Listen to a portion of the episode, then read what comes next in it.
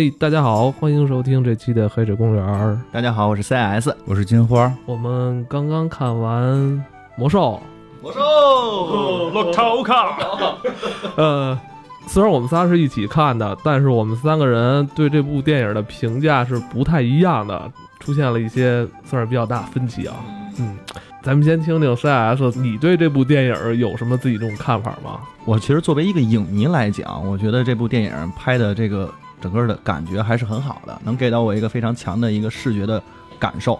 但是实际上，作为一个玩家也好，作为一个其实对于嗯整个魔兽历史非常呃清晰的一个人来讲的话，又感觉这里边有很多跟我自己心里想的不太一样的地方。所以的话，就是这两者体会是不太一样的，认知的魔兽是不太一样的，在剧情上是吧？是，就是我也能明白，其实可能导演是因为让大家更多的能看懂吧，但是。仍然会觉得说里边有一些出入，但是的话，这块一会儿也可以听听金花怎么讲。我跟你说啊，就从来没接触魔兽人，也有一部分是没看懂的。完，真正就是像你们刚才说的那些，就是怎么说，死忠，嗯，特别了解魔兽那个剧情人，看过所有小说，完了，包括这游戏里边每一个细节、每个任务都读过的人，他也看不懂。我我是真的有这个体会，就是感觉跟你知道的东西是不一太一样的，所以。在看完电影之后，你我们其实全都在那儿坐着嘛。我在那儿坐着，其实是在冥想，懵逼了。对，真的真的有点懵逼的感觉，就是我是这种感觉的。但是我又一回想，嗯，这个是一个电影，所以我觉得作为影迷来讲的话，我觉得它是好看的，我觉得它是非常的吸引我的，是这么一个。你这好分裂感觉，你 哎，金花金花，我觉得短 短 没就高潮还没到呢就结束的感觉。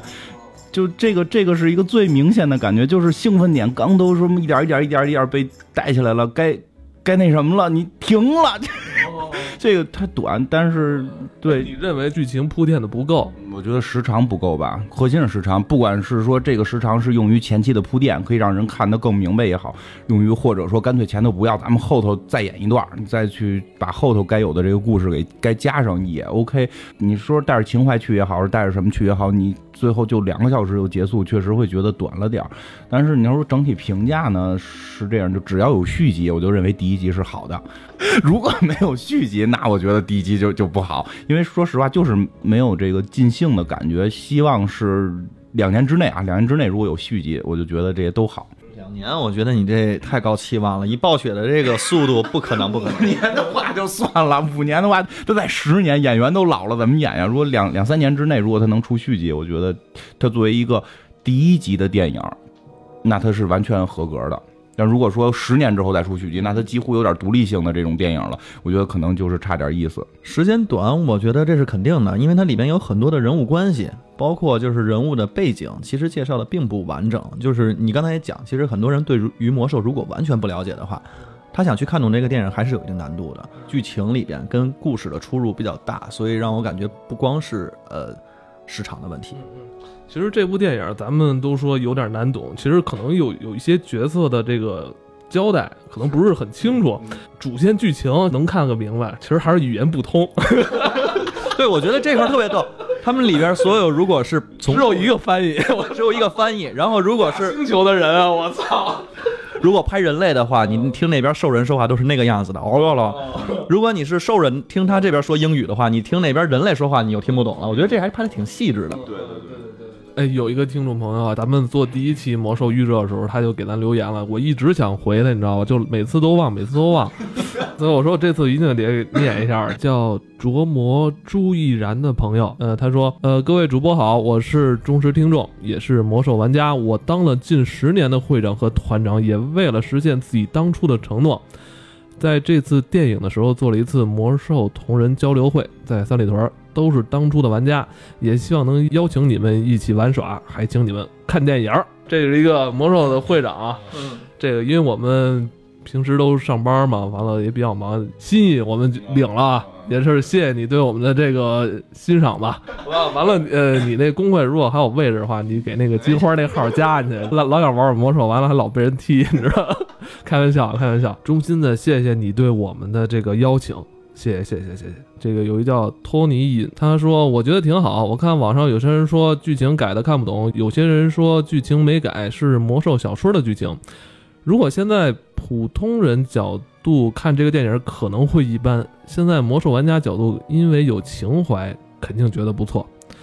呃，我在电影院的时候看到有人左手高举毁灭之锤，右手举着弹盾。哎呦我操，这这反了吧？你 右手举，左撇子不行吗？人左撇子不行吗？旁边部落旗帜高喊为了部落，可惜不能给你们看图片，哈哈。他可能这种观点可能是一部分嗯，魔兽玩家的观点他会他们也会去看一看是不是其他人是怎么评论这部电影。他其实这帮玩家挺还挺看重这口碑的，他自己发现了网上有两种不同的这种声音。啊、你怎么看？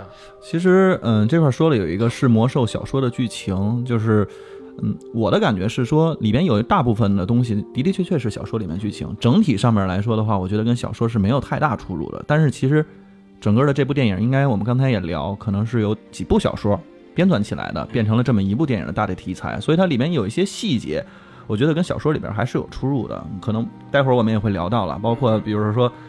每个人的背景，还有他的身份，以及他的这个呃出生这个具体的事件到底是什么。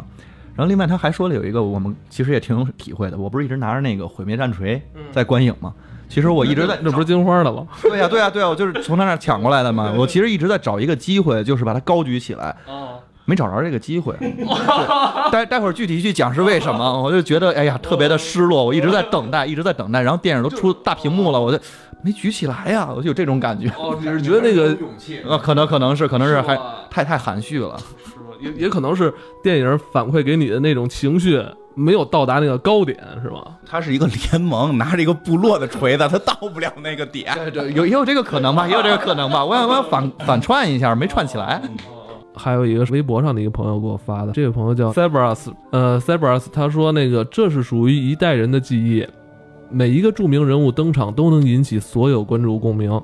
我们这儿放前后抽奖，礼品是毁灭之锤，得奖者是个部落的，当时上台就高呼为了部落。他说每一个著名人物登场都能引起所有观众共鸣。我其实还是挺有感触的，我一直对。他可能是看的首映，首映的确是都是那个，真是粉丝都看。还有一个非常大的感触是，我在那儿看到里边有一些不是关键性角色的人出现的时候，我也都会拍着金花，我跟他说，哎，那个地狱咆哮，哎，吉尔罗格，哎，谁谁谁，我说这这这这是不是图拉扬啊？我们俩就在讨论，我就一直在想每一个人物到底谁是谁，对号入座，也会有那种心里头一个一个一波一波的那种冲动，那种感觉。都看过了，你觉得这部电影达到你们的预期了吗？坦白讲，我作为影迷，我还是比较分裂啊。作为影迷来讲的话，我觉得达到我的预期了，就是视觉上，然后故事线上的完整。但是当然它也有一些最后的结尾，我觉得有点草。但是的话，我觉得前面还好。但是作为一个魔兽的，无论是玩家还是一个忠实的粉丝来讲的话，我觉得里边的剧情不是让我特别满意，就这种感觉。对还是有遗憾的？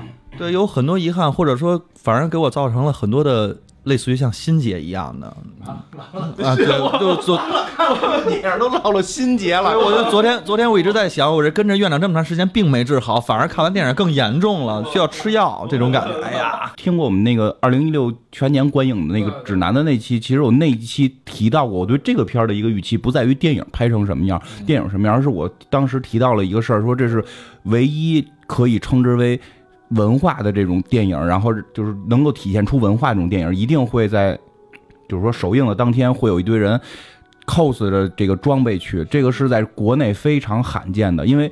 星战这种片儿在国外上的话，也是通宵的排队，然后穿着这种 cos 的衣服去，这个才叫文化，对吧？这个才叫文化。而我们的常规的片子全都是说，就是去电影院看看，凑个热闹。魔兽是真的人，我记得在网上有也看到有人说，就是那种震撼的场面。不是人多少，是说这个片子完了，都上完字幕了，然后说的前排有一个人，就是突然举起了毁灭之锤，他自己带着道具去了，就喊了一句“卢卡”，然后就卢卡，然后底下就剩下全场的人喊“欧卡”，就就是这种气氛。就当然那个是人家首映当天了啊，这个是在所有电影里是。就是在所有电影的这种观影过程中是不可能遇到的，国内这是唯一的一次。那次我们也提到了，这个真的可能是我们像外国人一样看电影的唯一的一次机会。所以这个我是挺感动的。行，咱今天不说这种文化层面的东西，一说太大了啊。就这意思，就这意思吧。有几个点啊，因为我跟我媳妇儿一块儿看的嘛，完了我问她看懂了吗？她说看懂了。呃，其实咱刚才也说了，大概剧情就是无非是兽人跟人类这俩矛盾冲突，这其实都能看懂。但是有几个角色好像这这些人没没闹明白是怎么回事儿，他就特别迷茫，说这个为什么麦迪文这个人类法师跟这个兽人这个术师古尔丹是吧？他们俩勾结，他们怎么联系上的呀？他们背后其实有更大的这种邪恶的阴谋是吧？没错，没错。咱之前其实也讲过，就是我们在之前几期的话讲过，说这个麦迪文其实他之前还有个妈妈，对其实，在电影里面也出现了，但没有交代。艾格文就是看到那个在那个盒子里边的那个人，对，其实就是在卡达加进入这个卡拉赞那个图书馆的时候，这个黑影儿，对吧？对对对对，那个其实是他妈妈。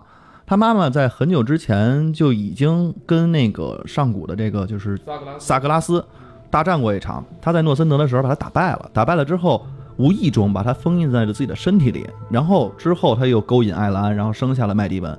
所以麦迪文自打一出生，他身上就带着萨格拉斯的印记。嗯呃，如果不太熟悉的，或者说没有什么概念的这观众啊，你可以把他想成名人。对对对把他想象成名人就对了。我觉得这个 非常非常正确。另外，古尔丹那边呢，其实他是被这个也是通过萨格拉斯的手下吉尔加丹，然后把他吉尔加丹跟阿克蒙德，然后其实跟他有联系，然后把他也腐化了。所以这两边的话，他们都在是在同一股势力下去效力的。虽然麦迪文，我们大家可以看到他有的时候精神是恍惚的，跟我一样比较分裂嘛，但是他其实就是在有这种状态，他有一部分是在跟呃古尔丹在跟恶魔的这个势力在沟通，另外一部分的自己他其实还是有自己的内心世界的，他还是要保护整个艾泽拉斯这个世界，他也非常的纠结。但是正因为两个人在共同的一个势力下去效力，所以两个人才有机会共同沟通，打开了黑暗之门，然后把这个部落的军队带到了艾艾泽拉斯。其实他这块儿他没有交代更多燃烧军团这块儿他们势力，就恶魔这些他们没有交代，是不是也是因为篇幅的原因？是不是太短了哈？对，就是如果要交代这件事儿的话，特别之复杂。像吉尔加丹，其实吉尔加丹根本不知道，就是吉尔加丹就是刚才说蛊惑古尔丹的那个燃烧军团的首脑，他根本不知道萨格拉斯这边控制麦迪文的这个计划，他完全不知道。他当初控制古尔丹的唯一目的是为了把他的好基友弄死，就是当年他有一个好基友叫维伦，俩人是好哥们儿，然后后来俩人闹掰了，就是对在于是否投靠恶魔这件事儿，俩人关系掰了。掰了之后，维伦就跑了，他一直要追杀维伦，就就觉得很怪，就是好哥们儿掰就掰吧，不行，非要弄死他。所以他去蛊惑古尔丹的唯一目的是杀死德莱尼，就是我们在片儿一开始看到那些蓝颜色的人。头上长角的对对对，你看那些人长得像恶魔嘛，对吧？因为他们本身是恶魔的，就是就是一个原始的种族。他艾瑞达他是一部分，大部分变成了恶魔，一小部分还是善良的。就是他现在想把这些善良的同种杀死，所以他去蛊惑的古尔丹。他根本不知道开门这件事儿，其实他自己根本不知道开门这件事，而开门这件事完全是这个麦迪文一手操纵，就是这个麦迪文体内的这个萨格拉斯去操纵。他操纵开门的目的是什么呢？是为了把古尔丹他们的这股势力弄进来之后，去把他的尸体给找到，来复活他，因为他当当时等于是被封印在了这个麦迪文身体里嘛，他实际上是想能够复活自己。电影没看懂的人，听完这段是不是就更不懂了？所以他有可能复杂嘛？就整个这个故事，就真的是几本书呢才能讲明白。少他这个再有一部电影，如果整整三个小时的话，把这点事儿讲清楚都不容易。因为你知道吗？如果是小说的话，是文字描述的话，它可以有很多细节描写，让这所有的人物都特别的丰满。这个性格，包括像古尔丹这个角色，就是他为什么那些兽人都那么淳朴，他那么不淳朴，也跟他成长经历是有关系。他从小挨揍，呃，差不多这意思吧。因为他是个学徒，他并不是一个酋长，所以没有什么荣誉感。这人毫无荣誉感。他从小是一个，从小是学习萨满之道的。对对，他是一个学萨满的一个小学徒，然后他对，所以他对于魔法的力量是是有这种极度的追求的，所以他可以放下荣誉放。如果他是一个酋长，他不会这样，他是一个很小的小人物，想逆袭，嗯，所以他要追求这种极度力量嘛。你是想给古尔丹洗白是吧？洗不白，洗不。虽然我是术士，但是洗不白。但是要要就警警告大家嘛，告告诫大家不要这样，就就是要对这种力量的渴望还是要适可而止嘛。说实话，这对我来讲，这部片整体是好的。就像 CS 可能有点分裂了，它毕竟是少数，因为真的能达到这个完全的去对历史这么细琢磨的人是，就是魔兽历史还是个虚虚构历史是少数嘛。对于魔兽粉丝，这个确实是挺不错的一部片子。我记得最清楚就是上来就是演连就是片片花，就是那个叫什么字幕出完了，那个大的那个 Warcraft 出完之后，不是转过镜头就是铁路堡吗？嗯，全场的就是有那种啊，就那种那种声音，因为做的太像了，就跟游戏里那个一模一样。你游戏视角可以调成就是那个同样镜头的。你知道，就是我突然想起以前我那个练工程，外头的那个城堡，先看到外边的那个城堡嘛，你看有一条道跑上去，那不就是当年插旗决斗的地方吗？对吧？那是当年插旗决斗，然后再一镜头转进去就是那个大熔炉嘛，就在那看。对你那会儿做东西必须得，而且我觉得前二十分钟特别振奋人心，之后不就是又一个镜头切到那个暴风城吗？就暴风城那个大教堂一拉起来，那个音乐一起，就跟我们玩游戏进这暴风城就是那个音乐的大概那个音乐的感觉嘛。就然后再一镜头进的是监狱吧，就一进那镜头后边的一排，哇，这监狱开始刷副本了，就是 二十了，他们已经二十级开始刷副本了，都都是这种。然后紧接着就是那个呃卡德加出场，那个洛萨给他摁在桌子上捂他嘴，然后后边一排人开始喊一个沉默，这是一个沉默。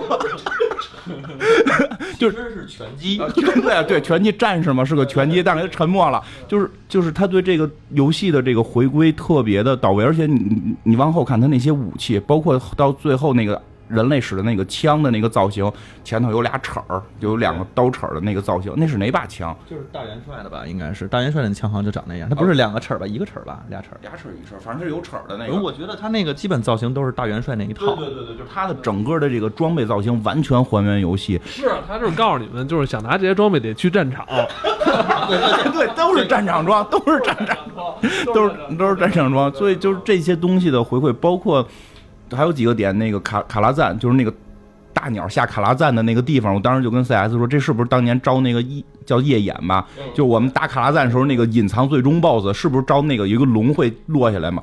就感觉就是那个阳台，包括他他后来去那个那叫哪儿来的，就那呃，对，包括一进图书馆，就是在卡拉赞里边一进图书馆那个感觉，就是当年我们进游戏里卡拉赞进图书馆，然后他在麦迪文再造一个雕像嘛，当时馆长吗那是馆长，对，是个馆长吧？我们我们觉得那应该是馆，那就是馆长吧？那应该是馆长。包括后来他们骑着那个鸟，卡卡卡德加骑着鸟去那个达拉然，就跟我们当年在达拉然主城的那个感觉不是一样吗？包括他下鸟那个地方，都是我们下鸟的那个地方，就是所有的这些的回馈的给粉丝的这个激动情绪，绝对是就是很满意的。对，包括卡拉呃卡拉赞最后不是因为这个魔法能量嘛，致使那个周围的那片枯萎了全都枯萎了。那是因为咱们在游戏里看的那卡拉赞是已经枯萎之后的，所以他把这个那一瞬间那个魔法的力量的那种爆发呈现出来了。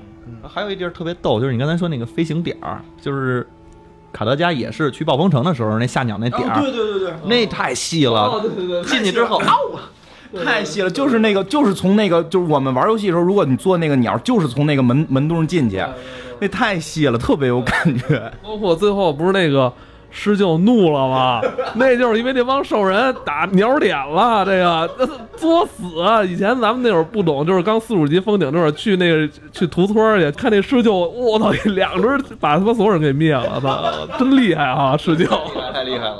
哎呦，对对对，嗯呃，其实我觉得还有好多特别细的地方啊。举个例子，比如说从那个去闪金镇，啊，对对对，那路过的时候，底下是小鱼人，那个鱼人的声音是完全的还原，这个实在是太太太吸引我了。那个镜头还真是挺像的，就是闪金镇的夜幕，完了在河边儿，我操！就是小桥，然后底下是小鱼人呱啦呱啦叫。还有一个地儿就是变羊，对那个羊是一个挺大的亮点，然后那儿这个只对头脑简单的人有用，就特别这 BOSS 都变不了嘛？你所有 BOSS 都变不了，一分钟是吧？一分钟。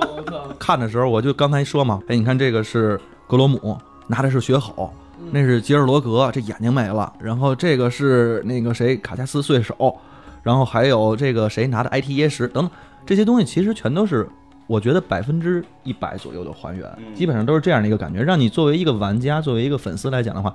看到这些东西，就像你知道的一群明星跟你演了一场戏，就是《澳门风云三》，《澳门风云三》特别爱看我，《澳门风云三》都 都是大明星。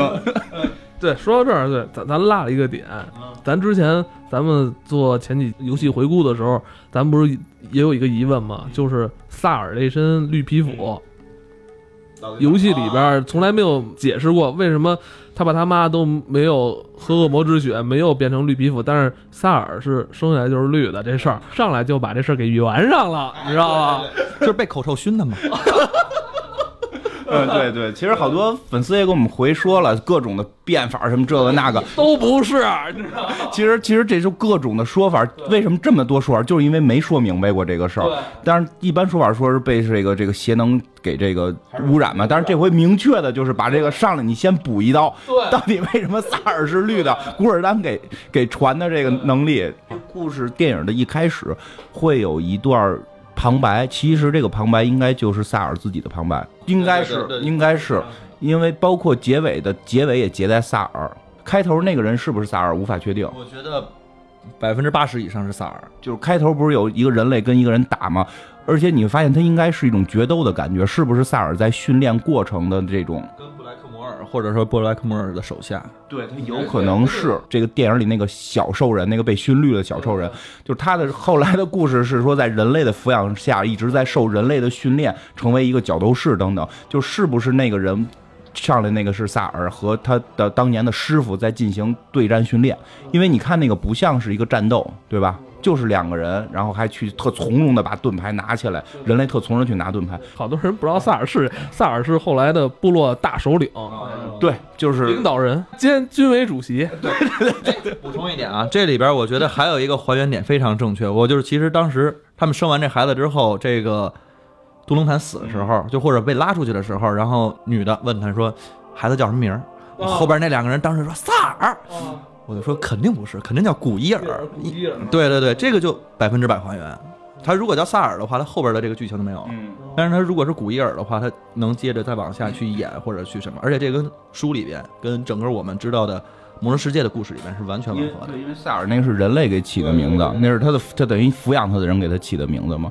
而且包括结尾也是这个江流儿，最后不是老和尚捡的他，是一个人类捡的他吗？就是，哎，你说江就是这个，这小孩做这个竹篮这个划水，这是不是跟抄袭咱们呀？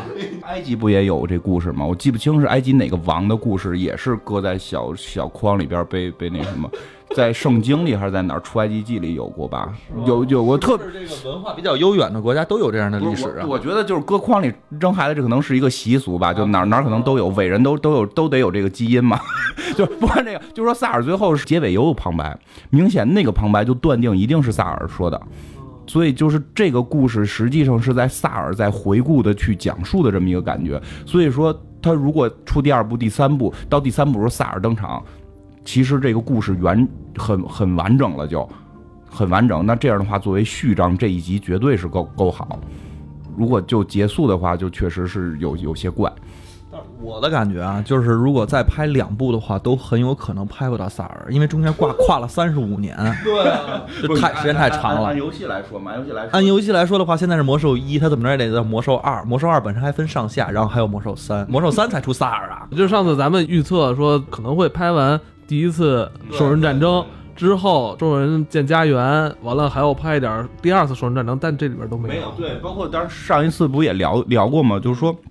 我无法确定他最后是不是结在屠杀暴风城。如果结在屠杀暴风城的话，实际上对于就是就整个一的故事的结尾，应该是那个奥古瑞蒙毁灭之锤去把那个暴风城给全部攻占了，然后打下来了，人类输了，这个作为一战结束。但是当时不也说嘛，如果这个作为结束，可能很多影迷是没法接受的，不管是影迷还是粉丝，你可能很难接受一个坏人胜利的故事啊啊。我不觉得呀，兽人 坏人。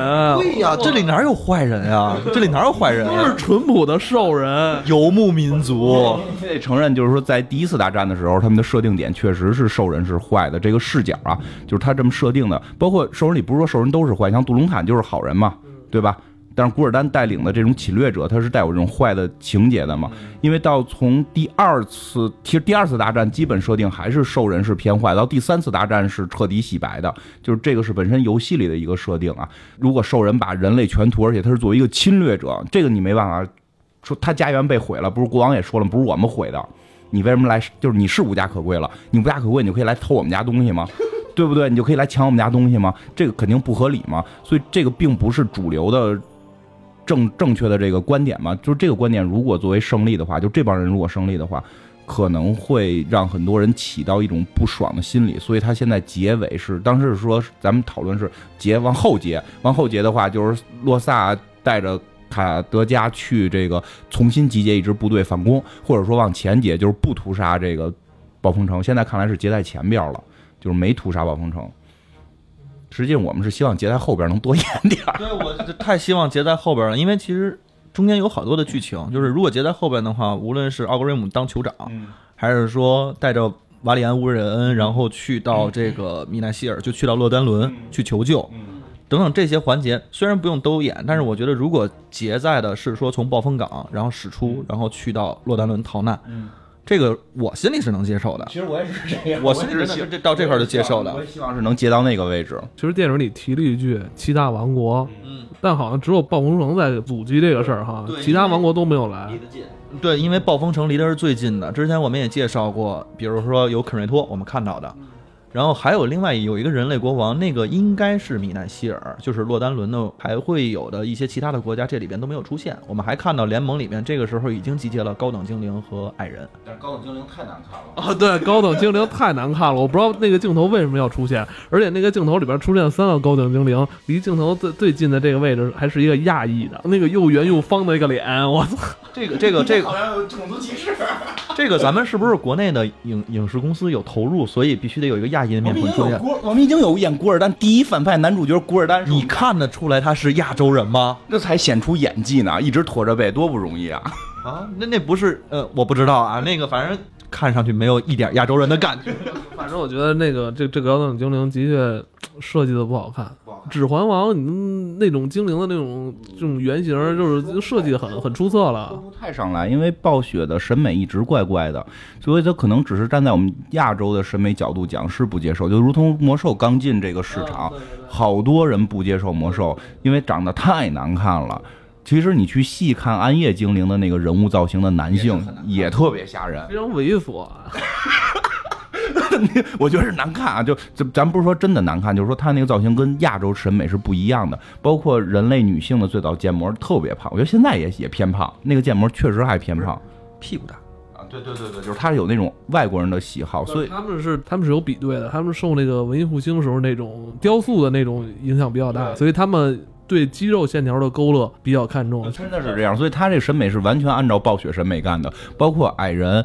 他的那个造型也简直是神来之笔，一个矮土豆。因为我们之前，但我们之前看过那个《指环王》系列，那里边的矮人并不是矮土豆，就是他的身材比例还 OK，只不过是矮，而且甚至你会那个《霍比特人》里边，你会觉得那个矮人国王很 很伟岸的那种感觉，对吧？然后包括像那里边的精灵都特别的漂亮，就《魔兽世界》第一版 CJ 里边的那个矮人其实就是这样，大家可能受那个。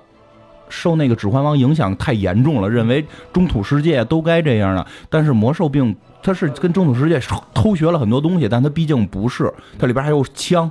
未来可能还有飞船，所以他有自己的一套这个设定，是不是这些形象是符合他的设定？这个说不太好。因为他的那个好多人物原型里边的设定吧，他就是想走那种全年龄的那种风格，他没有那种有的那种特写实的那种，哇，一张特英俊的那种脸啊，对对对，他都是带一点那种卡通化或者怎么说，那有一种风格在里边。你但是你会觉得这所有种族都是一个星球的。精灵这个问题其实也有可能是因为他们是高等精灵，有这种。毒瘾是不是他把这些东西加到里边的这种感觉，我并不太。应该很瘦才对啊。对他又胖又，我觉得挺胖的。但是你看，就那里边就一堆人开会的那个场景里边，那个那个高等精灵其实长得特吓人，你不觉得吗？就说话那个啊，在牙还呲着，挺吓人的。他可能真的是把某种这个东西去去加进去了，就是他们是一种瘾君子啊，就是吸毒者呀这种。看到如果就是后边他会拍的话，会有就是高等精灵其实根本都不爱跟人玩，特别残暴的一帮人是。哎，我昨天也是看你发朋友圈，有一些自己的这个看法在里边是吧？来跟我们聊聊。作为一个粉丝来说的话，我觉得里边有很多的剧情跟我们看到的小说和我们了解到的魔兽世界或者魔兽是不太一样的。就是其中有一些比较大的冲突啊，包括说，呃，非常明显的这个奥格瑞姆毁灭之锤的氏族，这个是一非常大的问题。他其实是黑石氏族或者叫黑手氏那边的人，而不是双狼氏族的一个人。这个就是首先身份上就有一个变化。我就当时看完之后，嗯，怎么是这个氏族？就当时有一个心理上的不一样。包括他本身应该是最后杀死布莱克汗黑手的人，成为了他酋长。这段等于没有没有完全没有去说明白，最后是安东尼罗萨把他杀死的，把黑手杀死的。这块跟我心里面的出入也非常之大。那再有的话，嗯，包括说这个卡德加，其实他真的在卡拉赞去把这个麦迪文击败之后，他是完全变老了。他应该是吸了吸了这个邪能之后，他整个是老了很很多很多。呃，还有的话就是加罗纳怎么杀的莱恩国王，这点我当时看的时候就是。也是懵了，完全懵了。这不是应该是在暴风城里边杀的吗？怎么变成了说在战场上给杀了？虽然大体上的历史是一样，是由他杀死的，而且这件事本身也是个传说，但是给我的感觉就是跟所认知到的世界是完全不一样的，就是会有心理上面很大的一个落差。对，嗯，就是他说的这个，嗯，毁灭之锤这个事儿，确实这个是明显的为了电影为了电影而改动的一件事儿，因为。就是毁灭之锤跟杜隆坦，这个大家能看出是一个好朋友、好基友的这么一个感觉嘛。包括未来如果他要拍二的话，萨尔的是这是算萨尔的师傅嘛，嗯，对吧？就这个人是非常重要的。虽然在这里边你感觉是兽族兽人这边的一个配角，但实际这个人是很很核心。包括。现在游戏里边兽人的主城就是叫就奥格瑞姆嘛，就是用他的名来命名的。他本身确实在原著里边，或者说在游戏里边，他应该是黑石氏族的副副官，而且后来是他去挑战了自己那个黑石氏族的这个首领这个黑手，然后获得了他赢了，然后他又获得了大酋长的位置。但是你要想，就是他很怪，就所有人都吸了都喝了恶魔之血变绿了，但是他没变绿。他当初是说把这血让出来了，然后他他他他没有变绿，因为他不想就是让别的东西来控制自己。然后杜隆坦没变绿，就是他还是那种原来的颜色。如果我们在这部戏里边把这些事儿都说明白了，你才能理解为什么他是绿的，他不是绿的。然后他们俩还不是一个氏族，为什么成为好朋友？这就够拍一个小时的。对，所以只只要把他氏族一改，这只是一句话就结束了。所以这个我觉得确实是为了电影愣改的。就是我们我们族都没喝，就就完事儿了呗，你就不用再介绍他那个族是怎么回事。嗯，对对。可是还是什么呀？就我的看法啊，如果他在这部戏里边，他把那个兽人的戏份，就是像你们说的这个角色之间的关系描写的那么复杂的话，会看乱的。因为对你你没发现吗？你看这部戏里边的兽人，你有你是会有脸盲症的。带着这些人物去看的话，但如果是我对兽人根本一点都不了解的话，我只我看这些兽人其实没有什么太大区别，你顶多能分清一个就是哦性格相对理智的这个杜隆坦，跟一帮剩下都是他妈的特别特别感性的那那种，真的他是真的会有这种感觉，因为如果你不熟悉兽人这个种族，就别提什么故事背景了，你一看就。我操，完了，晕了。对，是是这样，是这样，就是，所以他完全是为了这个改的。但是确实像 CS 说的这个结尾，这个也是让我会犹豫的一一件事儿，就是这个结尾是我觉得很难去怎么去改，能够再把这个毁灭之锤给改成酋长，然后再去领导进攻，以及续集会怎么拍。闷声发大财，所以我是说，我说他如果说他劫到那个暴风城被灭，我会更舒服一点。说这个疑问就给我解决了嘛。所以这个点确实是有那么一点问题。但是像说卡德加变老这件事儿，就不是事儿这个这个他确实就是在小首先在小说里边，卡德加是吸完能量就变老了。当然在游戏里边没有提他是怎么变老，只是说他变老。现在吸完能量了，然后电影结束了，他可以。后来就是就长眠一一天，然后或者几天变老嘛，就这个东西倒会去好圆。但是会我觉得有意思的是蓝国王遇刺那段戏，那段戏是我觉得反而有意思。确实说跟我们所看到的小说和一些常规的认知是不一样的。就常规认知是这个加罗纳这个人是被这个古尔丹控制，然后跟蓝国王变好的，就是关系虽然变成好朋友了，但是他的他的这个思维被控制了，还是然后去刺杀的莱恩国王，嗯。但是这个在没有一个明确的说法，或者说在游戏里边你有一个时光之穴能穿越回那个时代去看到底是怎么回事，是没有的，都是停留在传说。包括说我们在六十级时候去刷那个谁，去去去刷厄运之厄运之锤的时候，会刷出一本书来。加罗纳的前行与轨迹。嗯，对吧？那是能出一视频是吧？对。那那个会掉一个饰品，那是一个换一个饰品。但那本书里边好像也有记载，是他去刺杀蓝国王。但是到底什么背后，他都是以这种形式在游戏里出现。一本书的记载是真是假，这都是说不好的，因为他那个游戏是一个宏观的世界感，它里边本身的很多文字其实就是假的，就是被有这种。后人去写历史这种感觉的，就是明白他那个做的就是这么细，并不是里边出的书就一定是真的，因为他那个书都有作者是谁谁谁写的，对对对对吧？我记得还有一本是写那个德鲁伊的，是伊利丹写的，啊对是吧？就就他他有作者，然后你会去加，你就会去想伊利丹写他哥哥，那肯定是带有片面眼光去看的，所以这些事儿都是停留在这种级别。而这里边去还原加罗纳去杀国王，反而带入了更多的感情色彩。包括国王会认为这个你你你是为了和平，反正咱们都得死，你不是杀了我什么的这些。而且最后是由于这把匕首，然后洛萨发现是这个加罗纳杀的，回去就开始说加罗纳杀杀国王什么的这些。然后加罗纳这个人物性格其实反而会更有更更丰满一点吧，因为在后来的小说跟游戏里边，其实加罗纳并不是一个纯坏人。现在八十级你可能没往后玩，八十级要塞里面最后有一个史诗级，不是是传说级的随从，一百级一百级，抱歉，那个是那个是平行宇宙的加罗纳，那个并不是。正式宇宙的加罗纳，正式宇宙的加罗纳也没说他其实就是坏人。这这这个这个的确是吧？就平行宇宙那个现在还效命于那个影子议会是吗？也不效，就后来也不效命了是吧？也是由被卡德加给救了啊！对啊，就是他本身这个人的人物性格是没变的，就这个是很好的，就是这个人人物性格是没变的，他就是一个不是一个绝对的坏人，他是这种半兽人呀、受压迫呀等等这样，所以我觉得他最后去把这个遇刺这这个戏调整成这样，还是还我是比较接受的。这么讲的话，我也是可以接受吧。但是有两件事我真的接受不了，就是一个是说兽人不是喝了马洛诺斯的血变得绿，而是通过古尔丹的邪能。就这件事情跟我们所有看到的游戏、所有看到的小说，包括魔兽世界、包括魔兽争霸，完全不一样。他没有，他没有提血的事儿，只是对吧？他没有提血的事儿。他们就是所有人变绿，全都是由古尔丹，包括一百集里边，最后其实给基尔罗格也好，或者给谁。大酋长也好，去喝这个血，他都是喝血。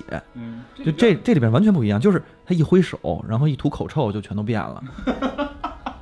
呃，这个确实是还是喝血可能，但是如果一旦有喝，这个确实也是有喝血情节，就得讲太多，就是他有有喝血情节可能会讲太多，就看他后边怎么去补这个，怎么去补刀能把这个补上来，嗯，对吧？对，就是看他怎么补刀了，就是之后。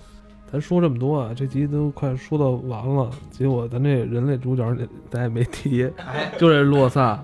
如果按这个戏里啊，他儿子都得有十七八了吧？嗯。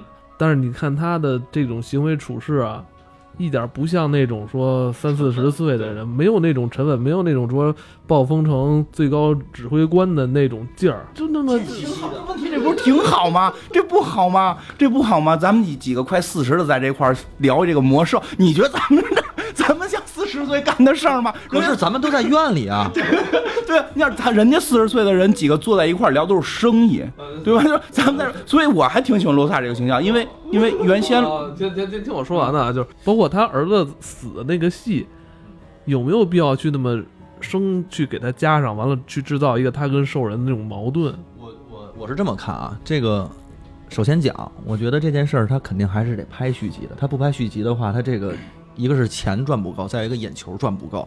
我觉得这事儿肯定还得往下走。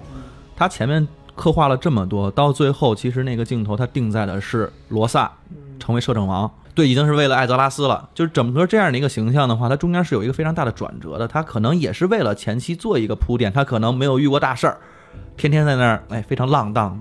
不羁的那种感觉，然后到后来有一个转变，心理的变化。他前期这个电影如果拍续集的话，他一定会把罗萨和树立成一个更核心的角色，就是整个联盟不仅仅是暴风城了，之后会是整个联盟都围在他身边，最后会有图拉扬，会有奥雷利亚，会有谁谁谁。那边的话是围绕奥格瑞姆，所以他一定把这个性格树立起来。他之前是这个样子的，后来他经过了这么多的事情，转变成一个更加沉稳、更加老练的人。我觉得可能是为这件事情铺垫。如果他是一二十多岁的这种青年，他办这些事儿，我觉得都可以理解。但那孩子都都都十七八岁了，看着也老大不小，二二来郎当岁了，他这岁数，爸都该结婚了。对，暴雪一向怪。这一点你得承认，暴暴雪金刚狼多大了？他不是也那么放荡不羁吗？可能是这种感觉。就是暴雪但是但是金刚狼不二啊，这个洛萨有 这个洛萨有点奔着二去，有点奔着那个神神叨叨去。但是我挺喜欢，因为我在看之前我一直以为洛就是他要塑造一个洛萨是一个像朱时茂那种正面形象那种 高高大全形象，就就是政委啊什么这种。我我我对我有点那种是不是他要这？结果他给的这个洛萨，我反而觉得更有意思一点儿，就是虽然他很很调皮吧，就有点我觉得他那个如果不是他儿子是他弟的话，嗯，就什么问题都没有了。但问题是那是他儿子，我觉得很怪哎。年龄上可能也有点怪，就是啊就整个在年龄匹匹配上生的生的早。我操！我觉得要是照那样，我觉得他们看的那面相差距也就是十五六岁的感觉。就是他十五六岁就生孩子了吗？那倒很有可能吧那个。年代应该人都比较就是原始野蛮一点吧。十五六生孩子很正常嘛。哎，不说这个，就是说，但是这个人物形象，我觉得还比较有意思，他不那么刻板，就是做的很很逗，其实还挺好。包括卡德加也特别逗我觉得，卡德加做的挺好的，这个演员演的其实我个人感觉啊，演的还挺到位的。就是他是一个小学徒，而且如果按照故事里边的话，他甚至是麦迪文的一个天天在那儿看书的、扫院子的。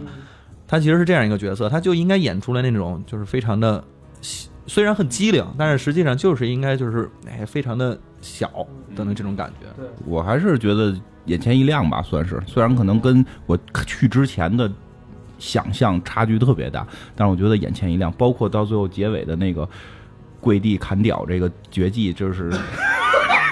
就是跪地砍屌这个绝技，你知道充分证明了一件什么事儿吗？它是一个武器战，啊，它是一个武器战，它并不是一个狂暴战，它是通过使用武器的技能啊，通过这种使用武器的时候提升自己这个这个技巧啊、智力啊这些东西去去打败敌人。战士有智力吗？我之前作为法师，我给战士加智力，战士老问我你能不给我加智力吗？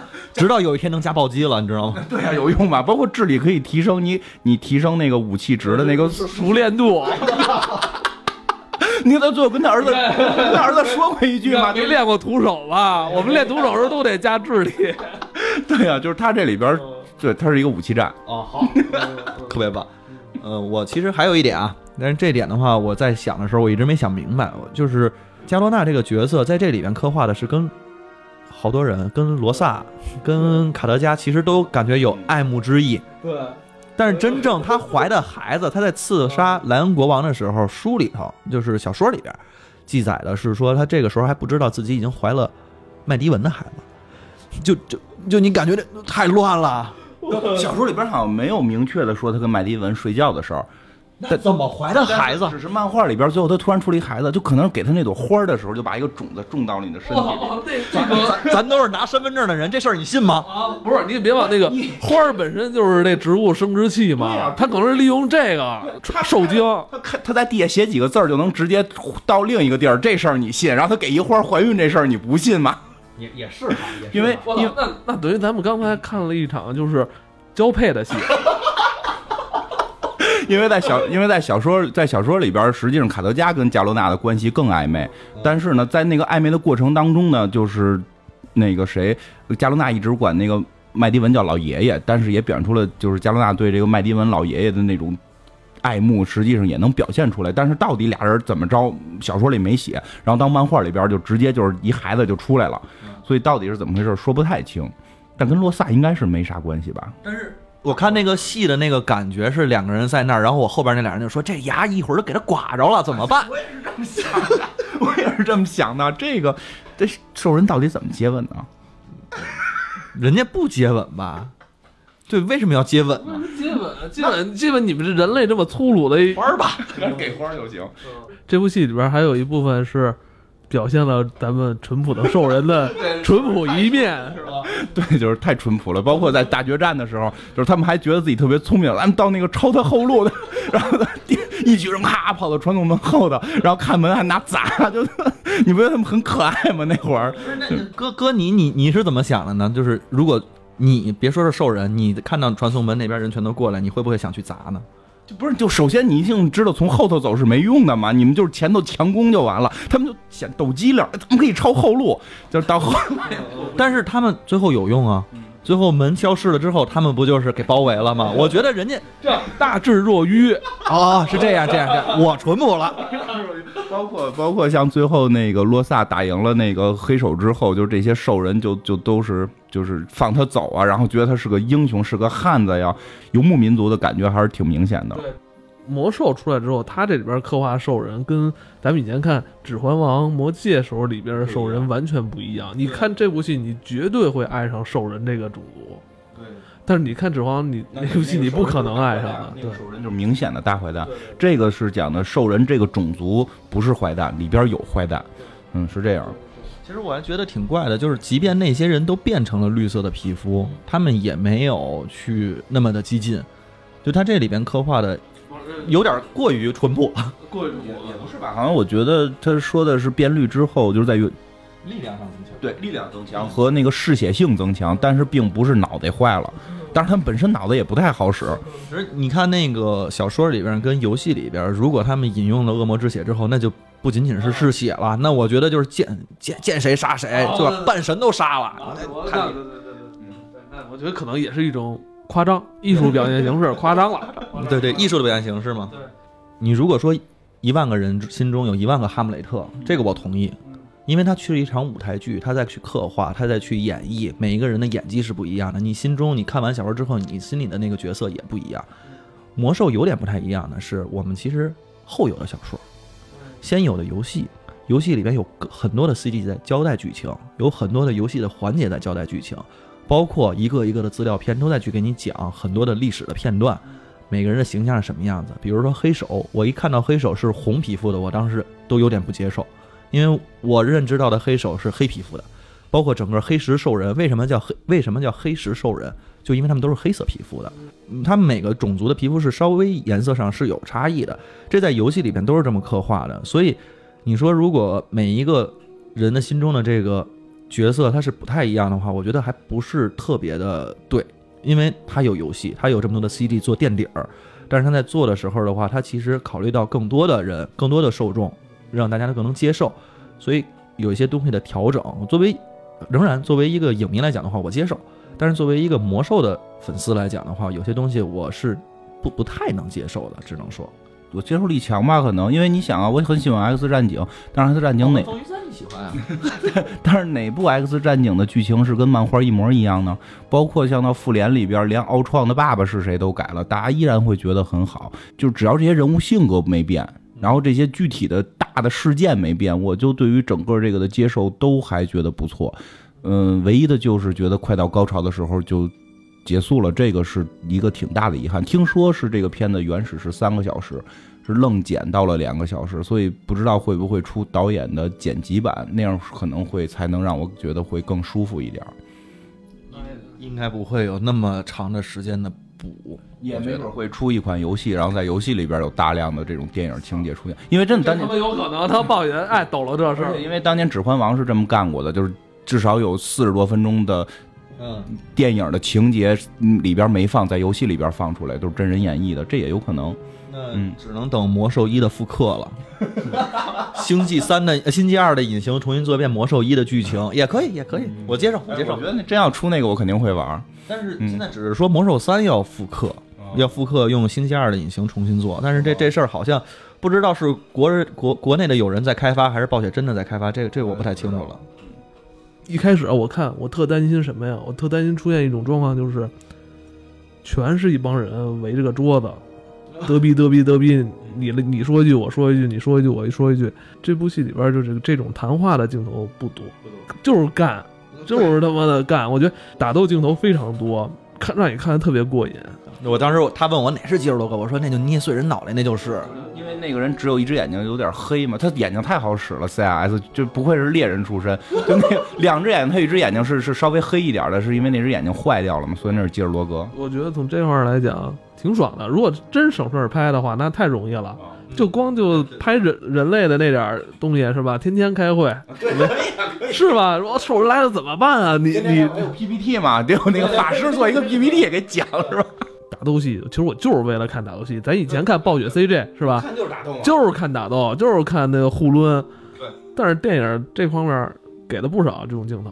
对，所以其实就是我讲，如果作为一个影迷来讲的话，我觉得他给足了我心里的那种满足感，就是打斗的戏份，还是说是这种施魔法，然后等等那个大的漂亮的双狼，是那个所有的施救、对鱼人等等这一些东西的还原，我觉得作为影迷太对坐骑这段描写，有点儿就是把咱们以前就是骑坐骑时候那种幻想给发散出来了。以前我就想，我骑的那个双狼的时候，是不是双狼也能帮我去咬人啊？你是个猎人，当然可以了。我们俩一起去战斗。但是你看它里边不是有一段吗？就是他那个坐骑跟他一起还打了一个小战术，是吧？对 对对。然后还有一地儿特别逗，兽人能骑人类的马，刷刷声望。这这声望怎么刷的？我得学学他。刚来啊，声望就满了。对呀，这刚来就满了，这不实在不明白，而且还能怎么能去买到？我也不太清楚。那个马是偷的那个卡卡加卡德加的嘛？对，就是咱们是按照那种方式去想的话怎。么弄，他不知道他他怎么刷的声望能骑上这马。还有一个小的东西，咱们之前说，我一直拿着毁灭之锤没有举起来，因为我一直在等奥格瑞姆挑战黑手。挑战完成之后的话，我就高举战锤，然后大喊，然后我就哑了。就这块儿，其实心里头就是刚才一直讲，这个到底传奇影业怎么把这东西折回来，这个倒是得看他们之后了。然后我这边其实还有一个特别觉得特别带劲的地方，是最后那个麦迪文进池子里边露原型，露那个萨格拉斯的原型吧，应该算是啊，那个就我当时第一我第一感觉，看那块儿之后，就是有点出戏，有点那个那个伊利丹的我感觉一定要拍到三，一定一定要拍到伊利丹，模型都做好了。一定要拍到太帅气了，一定要拍到恶魔猎手，一定要拍到伊利丹出场，嗯，特别先期待九月一号能玩上恶魔猎手吧。你收钱了吧？收钱了。今儿今儿没有，我们玩的台服。那今天呢，咱就差不多吧，聊到尾声了。这部电影怎么着？对于咱们来说，每个人都或多或少有点小遗憾吧。我觉得大家看这部电影的时候，如果是魔兽的粉丝，或者说玩过游戏的话，首先要放空自己，首先要想想 CG，然后你再去看它的时候，你就会享受这个时刻吧。我觉得这个是十年的一个等待，我觉得也是非常值得的。嗯，我看了两遍，第二遍看的会更爽，所以建议可以去看第二遍，因为第一遍真的是在剧情上边会会琢磨怎么这样了，怎么这样了。第二遍的时候，你就放弃琢磨这些事儿，单去看这个爽的感觉会更爽。你就当它是一部 CG 来看就行了。是这意思，是这意思，是这意思。就咱们票钱也值。咱们也票钱绝对能值回来。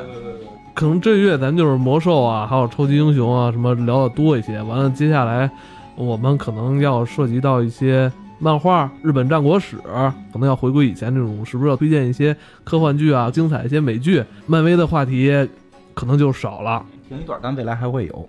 对，嗯，哎，对，接下来马上 DC 又要有了嘛，自杀嘛，对，自杀小队啊，大家相信，隔其实就是歇一个月，自杀小队就来了。行吧，那咱这期先聊到这儿啊，拜拜。再见。嗯，拜拜。